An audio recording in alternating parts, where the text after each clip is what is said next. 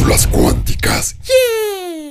La Última Cena es una de las más aclamadas obras de Leonardo da Vinci, pero son poco conocidas las anécdotas que la rodean. Leonardo tardaba tanto haciendo sus pinturas que probablemente hubiera acabado de pagar su crédito Infonavit y La Última Cena no fue la excepción. El padre prior del monasterio al que llegaría la obra estaba tan enojado con el retraso que acusó a Leonardo con el benefactor que había de pagarle. Leonardo recibió su regañiza, pero no iba a permitir que fuera el padre el que riera al último.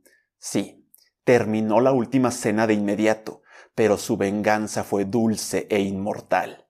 El rostro que vemos en Judas, el traidor, es el rostro del padre que acusó a Leonardo, que, a su vez, se dibujó como el Mesías. A partir de ahí, la historia de la última cena parece una serie de eventos desafortunados. Primero, en las prisas la dejó inacabada.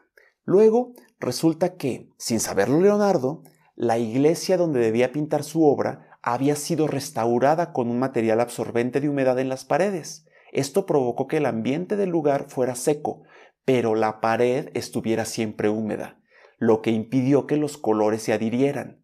El resultado fue que a los 60 años ya fuera catalogada como una masa de borrones. Ah, pero además, la pared donde le dijeron pintarla estaba en el comedor de un monasterio, y a los monjes se les ocurrió hacerle un hoyo a la pared para pasar directo a la cocina.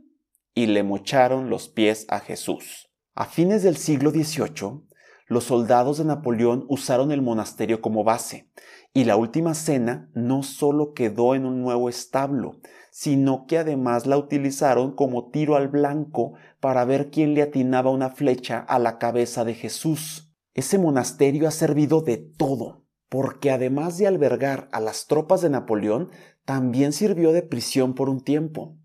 La naturaleza también se ensañó con la pintura, al inundar el comedor con 60 centímetros de lluvias torrenciales.